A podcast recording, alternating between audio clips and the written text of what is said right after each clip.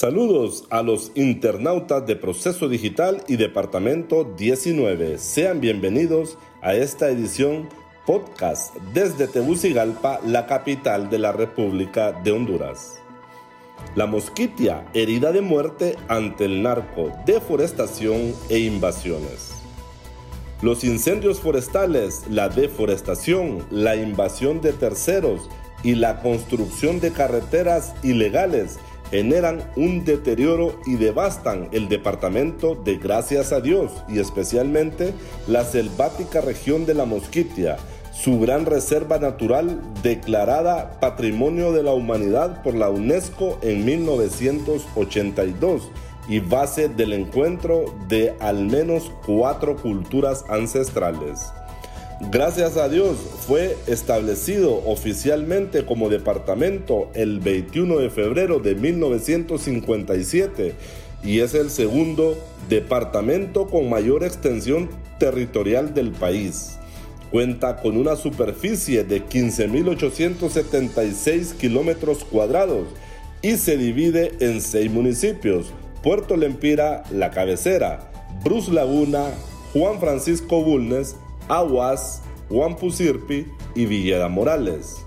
El medio de transporte entre las comunidades misquitas es en gran parte a través de canoas o pipantes. La mayoría de la movilización es por ríos. A veces se camina por las playas, pero solo entre las comunidades más cercanas. La Mosquitia también es poseedora de caudalosos ríos y manglares, es una zona donde la civilización aún no termina de descubrir todo lo que encierra. La construcción sin permiso de una narcocarretera de más de 100 kilómetros que toca hasta el corazón de la biosfera del río Plátano, declarado por la UNESCO en 1982 como un patrimonio mundial de la humanidad, es uno de los más graves perjuicios ambientales que ocurren en la región. En el mismo orden, desde hace más de dos años se ha venido denunciando la construcción de una carretera que comunica Olancho y Gracias a Dios, y a la que los ambientalistas y líderes de los pueblos han denominado como narco carretera, misma que el asesor presidencial Manuel Zelaya dijo que era de utilidad y que no se iba a destruir, pese a que le precedía el anuncio del ministro del Ambiente, Lucky Medina, comprometiéndose a clausurarla por orden de la presidenta Xiomara Castro.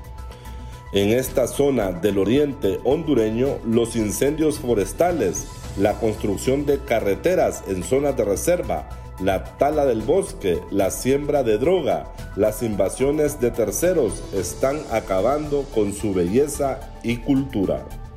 Les invito a leer la nota completa en la plataforma de proceso digital. El periodista Jorge Sierra les invita a seguir de cerca nuestra edición podcast. Hasta la próxima.